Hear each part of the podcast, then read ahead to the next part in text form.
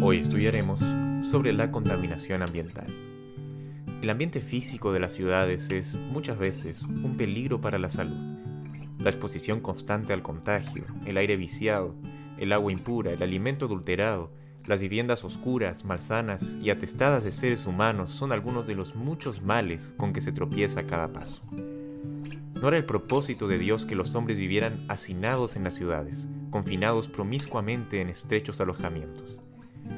El ruido, la agitación y la confusión de las ciudades y su vida reprimida y artificial cansan y agotan a los enfermos. El aire cargado de humo y de polvo, viciado por gases venenosos y saturado de gérmenes morbosos, es un peligro para la vida. Los enfermos, muchos de ellos, encerrados entre cuatro paredes, se sienten casi presos en sus cuartos. A sus miradas no se ofrecen más que casas, pavimento y muchedumbres presurosas, y tal vez ni siquiera una vislumbre del cielo azul, ni un rayo de sol, ni hierba, ni árbol, ni flor. Así, encerrados, cavilan en sus padecimientos y aflicciones, y llegan a ser presa de sus tristes pensamientos. Para los que son moralmente débiles, las ciudades encierran muchos peligros.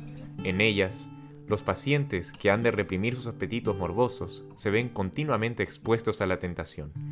Necesitan trasladarse a un ambiente nuevo, donde el curso de sus pensamientos cambiará.